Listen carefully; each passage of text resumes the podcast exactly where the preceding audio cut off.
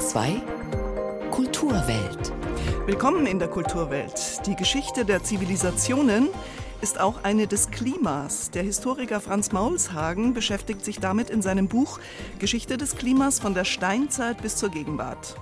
Und nach den Bildern der Klimakatastrophe ist es jetzt vielleicht Zeit zu hören. In der Berliner Ausstellung Time to Listen machen Künstler und Künstlerinnen deutlich, wie die Klimakatastrophe klingt. Kultur am Morgen auf Bayern 2. Heute mit Barbara Knopf. Eine große Musikerfamilie hat er im Rücken. Er ist ein begnadeter Showman, ein Jongleur zwischen allen Genres und Rhythmen. Vom Jazz über den Soul, von klassischer Klaviermusik zum Pop. John Baptiste aus Louisiana ist mitreißend war er schon immer. Aber es muss sich noch mal gesteigert haben auf der neuen Platte World Music Radio. Wir stellen das Album gleich vor. Eine weltmusikalische Reise von John Baptiste und eine Verneigung vor dem Radio. Was will man mehr? From the concrete grew a flower. Don't forget about your master power. She won't bow and he won't cower. Henrietta got a master power. Nicholas and Daniel, Sarah and Blue, in their grimy hour. There's a master power. Uh.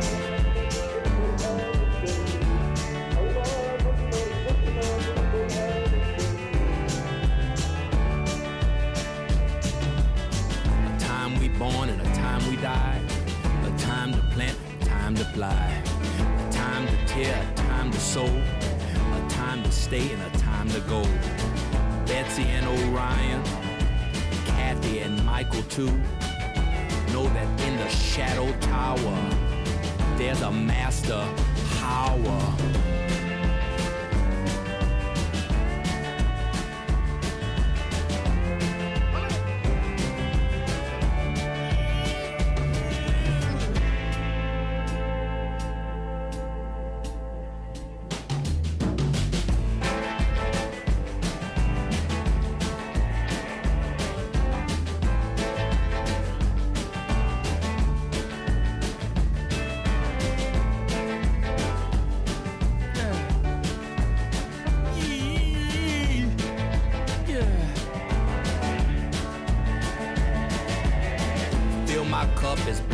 shower.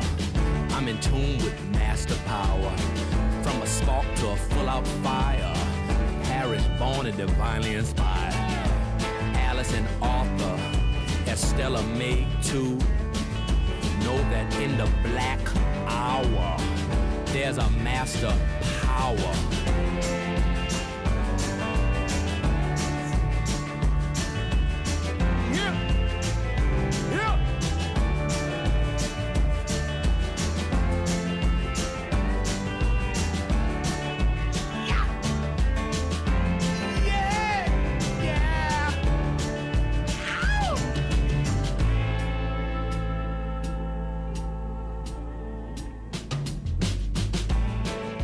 Der Song Master Power von John Baptiste. Fünf Grammys hat er für sein letztes Album We Are gewonnen. Einen Oscar für den Soundtrack des Animationsfilms Soul. Er ist einer, der Leute zusammentrommelt, wie bei den Musical March Demonstrationen der Black Lives Matter Bewegung. John Baptiste feiert die Synthese, das, was zusammengehört, einfach weil es da ist. Und so funktioniert auch das neue Album, voller Offenheit und mit Überraschungen, so wie auch allerschönstes Radio sein kann. Roland Spiegel stellt John Baptistes neues Album vor, World Music Radio. Hello everybody. I'm Billy Bob Bob. Manche mögen Radio für veraltet halten, aber der fünffache Grammy-Gewinner John Baptiste tut das offenbar nicht. Sein neues Album kommt im Gewand einer Radiostunde daher. I'm Your Host heißt es gleich am Anfang. In der Rolle von Billy Bob Bobob, einem interstellaren Reisenden mit Sendungsbewusstsein, will Baptiste die Zuhörenden rund um die Erde führen. Music we have planned for tonight comes from all around the world. And faithful listeners of World Music Radio know This is an experience. Und musikalisch nimmt das sofort ziemlich viel Fahrt auf. Ein Neugieriger sammelt Klänge für Neugierige. Und schnell entwickelt sich ein Sog. Rico told me you messed up, my friend. And Rico always tells it like it is. Speak to me nicely. So kann das klingen. Mit coolem Groove und expressivem Gesang, den Chöre zupackend umranken. In einem Stück, das musikalisch sehr von Justin Biebers As Long As You Love Me inspiriert ist. Und dann klingt die Musik wieder so. Hello world out there in Radio Land. Got a very special guest to sing with me tonight all the way from Catalonia, Spain. Rita Payes. Die katalanische Sängerin und Posaunistin Rita Payes wird in diesem Stück gleich mit von der Partie sein. So, als sei sie von weitem mit Stimme und Posaune zugeschaltet. Zärtlich schöne Töne trägt sie bei. Hier.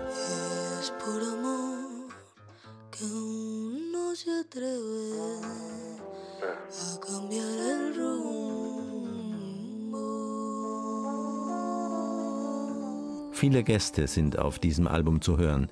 Die Palette reicht von der koreanischen Girlgroup New Jeans über den Latin-Popstar Camilo bis hin zur Pop-Melancholie-Ikone Lana Del Rey. Mit ihr findet Batiste zum lieblich innigen Schlussduett zusammen.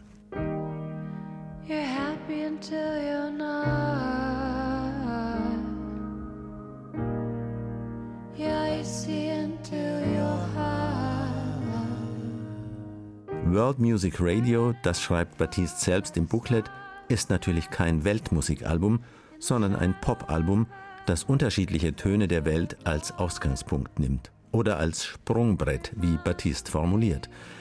Und wie sein erfundener Radiomann Billy Bob Bobob hat auch Batiste selbst eine Botschaft.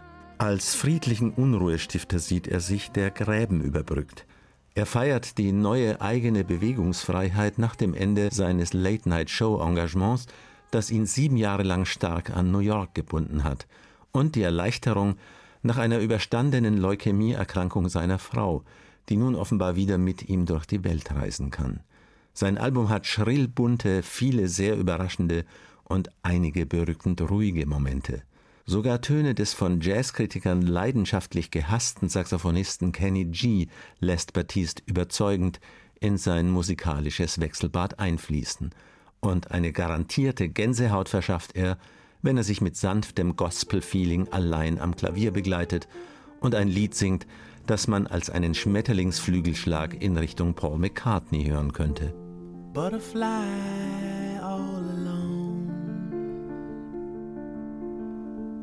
Viele der Lieder auf diesem Album hat John Batiste zusammen mit anderen geschrieben. Dies hier mit Co-Songwriter Dan Wilson.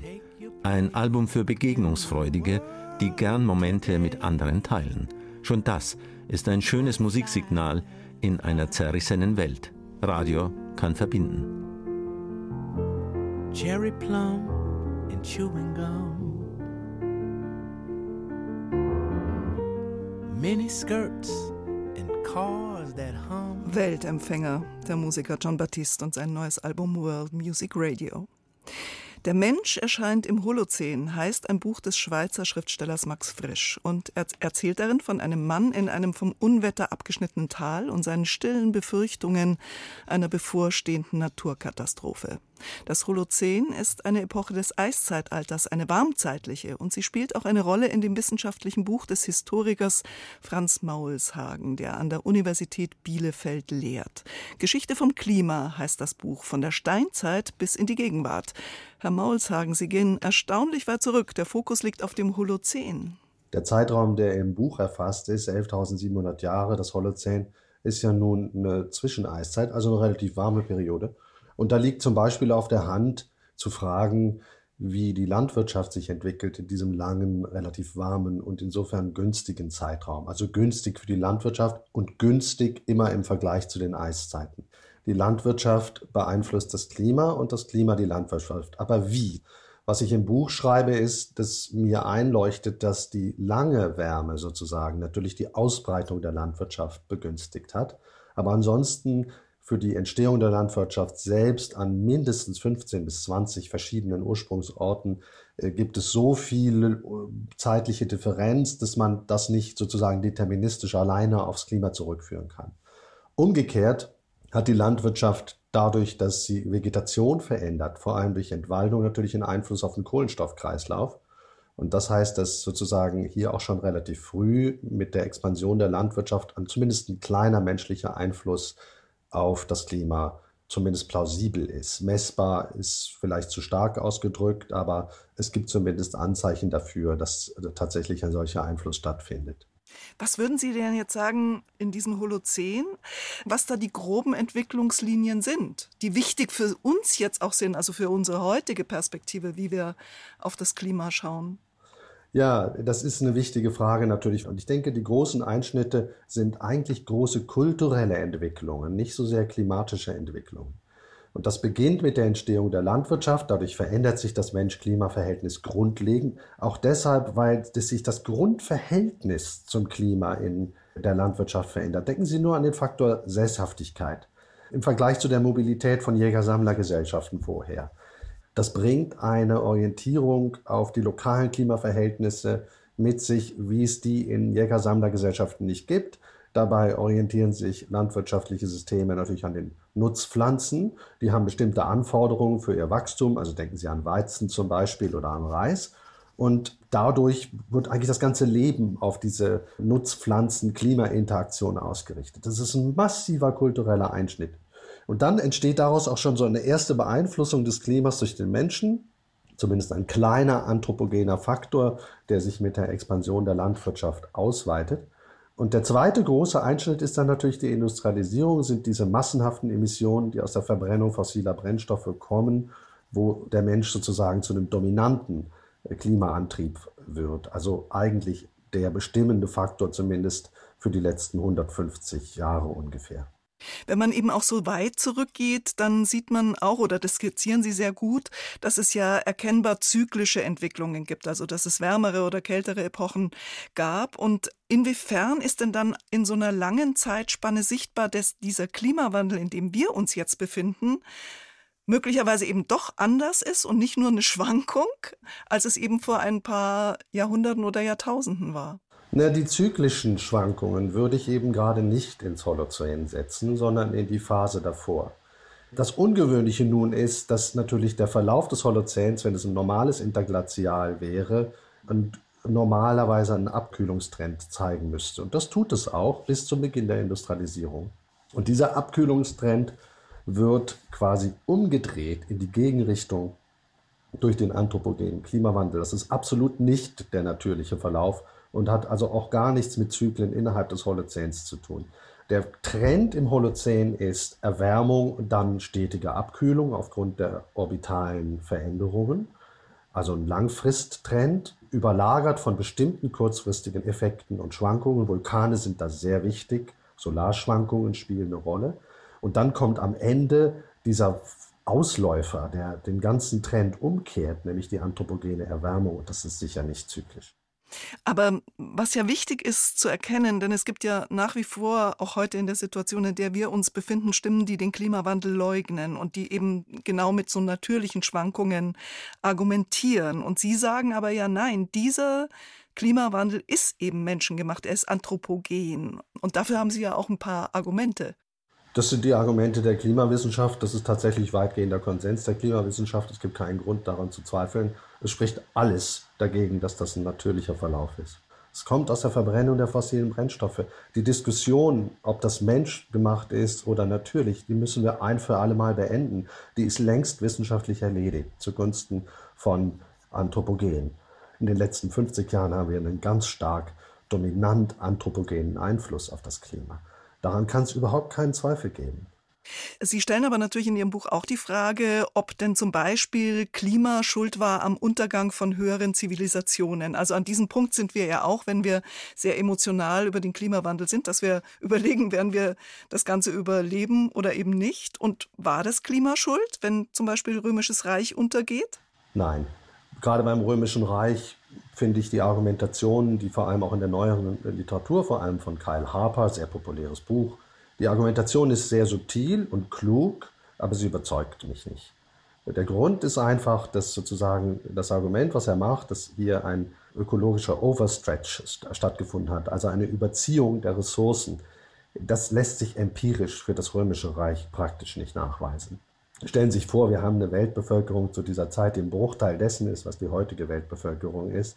Warum sollte ein römisches Reich an ökologische Grenzen stoßen bei einer Bevölkerung des römischen Reiches, die sich weder mit dem modernen heutigen Europa noch mit der Weltbevölkerung von heute vergleichen kann? Das leuchtet mir schlicht und einfach nicht ein. Was könnten wir aber, Sie sprechen ja von einer großen Transformation, die ja jetzt eigentlich auch ansteht. Also Sie nennen auch die anderen beiden großen Transformationen. Das war der Übergang zur Landwirtschaft, darüber haben wir ja auch schon gesprochen jetzt, und äh, zur industriellen Revolution. Und jetzt in dieser großen Transformation, wie positionieren wir uns dann da als Gesellschaft, die in diesem Klima lebt?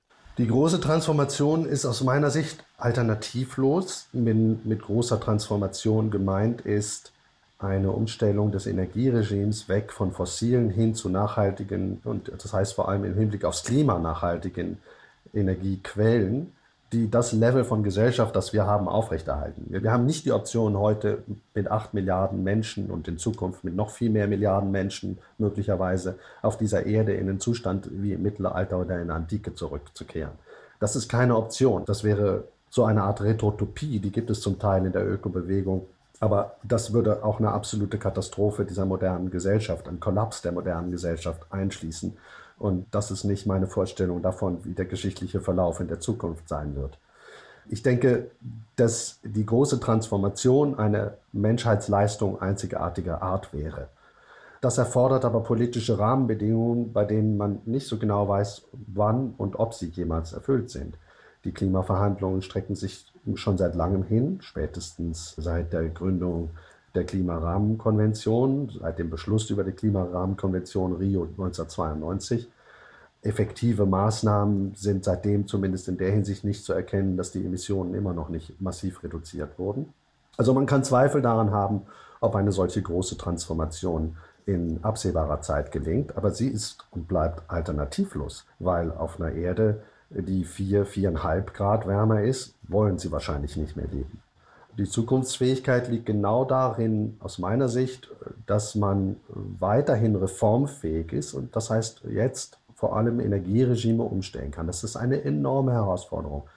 Es gibt viele ungeklärte technologische Fragen, die in speziellen Aspekten der Energietransformation keineswegs geklärt sind. Aber abgesehen davon bedeutet eine Umstellung unserer Energie, dass wir massiv Infrastrukturen verändern müssen, es bedeutet, dass die gesamte chemische Industrie, nicht nur die Energieerzeuger, sondern auch die Nutzer und die wichtigsten Nutzer von fossilen Energie- und Stoffquellen, nämlich die chemische Industrie, sich massiv umstellen muss. Und hier gibt es eine Menge, Menge, Menge Detailfragen, die überhaupt nicht gelöst sind.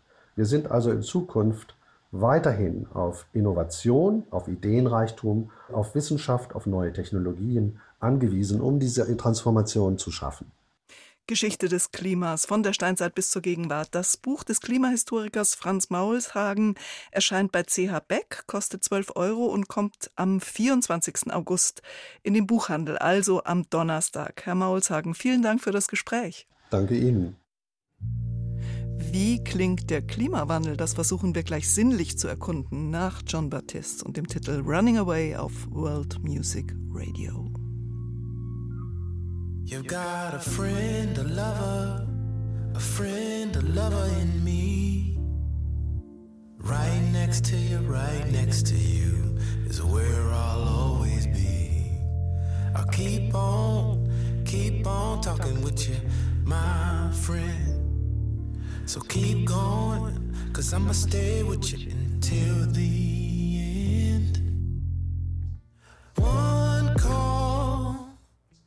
is all when your tears fall, falling down your face. I wipe them off.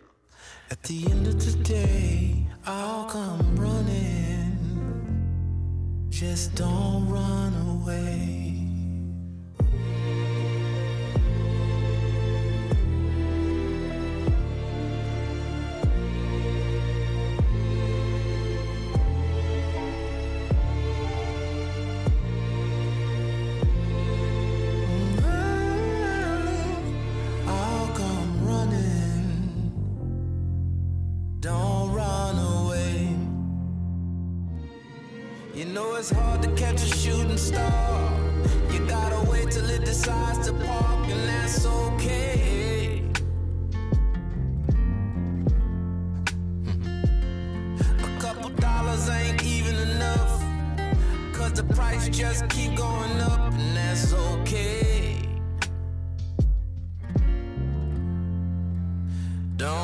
Just yourself.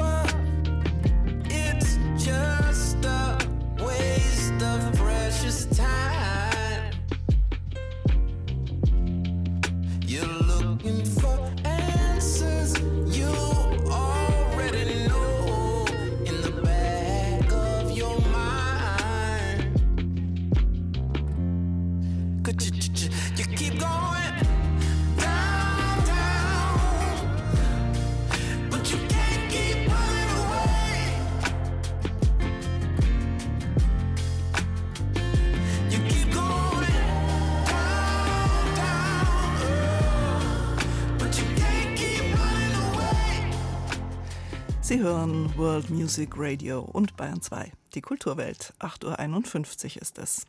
Wir kennen Bilder der Klimakatastrophe. Starkregen, Waldbrände, Überschwemmungen. Aber wir wissen nicht, wie die Auswirkungen des Klimawandels klingen. Die Akademie der Künste in Berlin lädt ein, genauer hinzuhören. Time to Listen heißt ein Festival, bei dem internationale Klangkünstlerinnen und Künstler auf die ökologische Krise reagieren. Sie machen Umweltveränderungen in unterschiedlichen Regionen der Welt hörbar. Eröffnet wurde das Klangkunstfestival am Wochenende. Aber Reden über das brisante Thema waren auch dabei. Simone Reber hat zugehört. Bereits im Jahr 1977, also elf Jahre bevor das Thema in der allgemeinen Öffentlichkeit bekannt wurde, wusste zum Beispiel Exxon, das weltgrößte Öl- und Gasunternehmen, welche immensen Schäden ihr Unternehmen für das Ökosystem der Erde anrichten würde. Die Komponistin Iris Ter-Schiphorst eröffnete das kämpferische Festival Time to Listen mit einer Brandrede zur Desinformationspolitik der Öl- und Gaskonzerne in den 1970er Jahren. Dieses Wissen um den Klimawandel hinderte jedoch die Leitung Exxons nicht daran, über Jahrzehnte hinweg die Existenz des Klimawandels öffentlich in Abrede zu stellen und in Falschinformationen über die klimatischen Veränderungen zu investieren. Einer Studie von Greenpeace zufolge, sagt Iris Ter-Schipphorst, hat das Unternehmen rund 30 Millionen Dollar für Thinktanks ausgegeben, die den Klimawandel anzweifelten, um weiterhin gute Geschäfte mit fossilen Brennstoffen zu machen. Die Schlussfolgerung der Komponistin wir alle müssen unsere bisherigen Vorstellungen von privatem Reichtum als Wohlstandsindikator ändern. Steht dieses Modell von Reichtum nicht vielmehr vor allem für einen allgemeinen Verlust an Wohlstand, Glück und Lebenschancen, den moderne Gesellschaften schon um ihres Bestandes willen nicht länger hinnehmen sollten?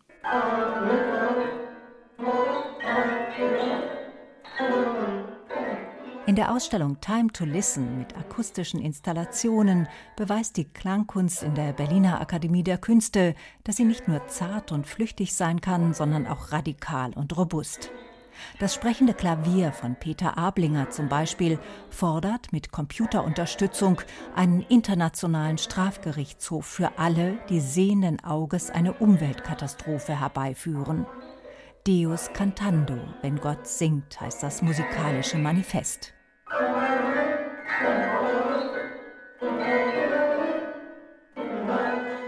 Bei Jakob Kierkegaard hinterlässt der Mensch seinen CO2-Fußabdruck dröhnend auf der Erde.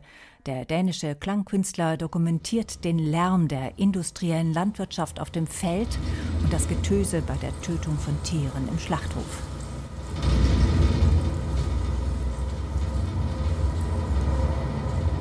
Weil die Arbeit auf Bilder verzichtet, entsteht beim Zuhören ein innerer Raum für den Schrecken über die Schlachtung am Fließband, aber auch für das Mitgefühl mit den Tieren.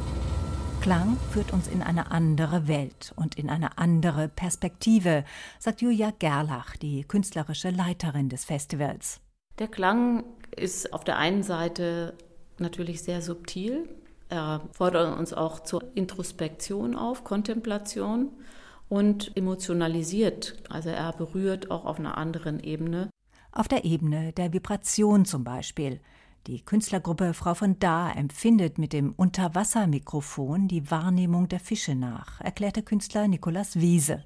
Wir haben einiges erfahren inzwischen auch von Wissenschaftlern in unseren Gesprächen über den Vibrationssinn, der für uns Menschen ja seit sehr langer Zeit eigentlich nicht mehr existiert im Sinne von Information oder Kommunikation. Das ist für Fische ganz anders zum Beispiel. Auf einem Vibrationsobjekt, einer Stahlplatte aus einem Schiffsrumpf, können die Besucher jetzt nachempfinden, was Fische spüren, wenn eine Fähre aus dem Hafen ausläuft.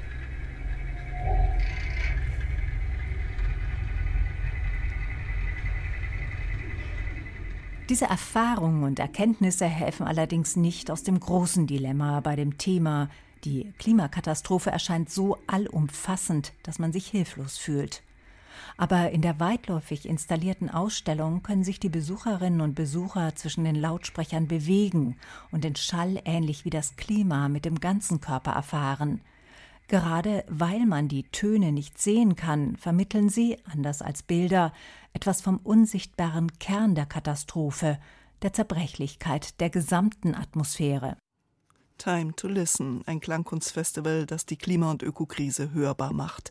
Bis 3. September in der Akademie der Künste in Berlin. Barbara Knopf sagt Ciao in der Kulturwelt mit John Baptiste und World Music Radio. Schönen Tag und bis morgen, halb neun. running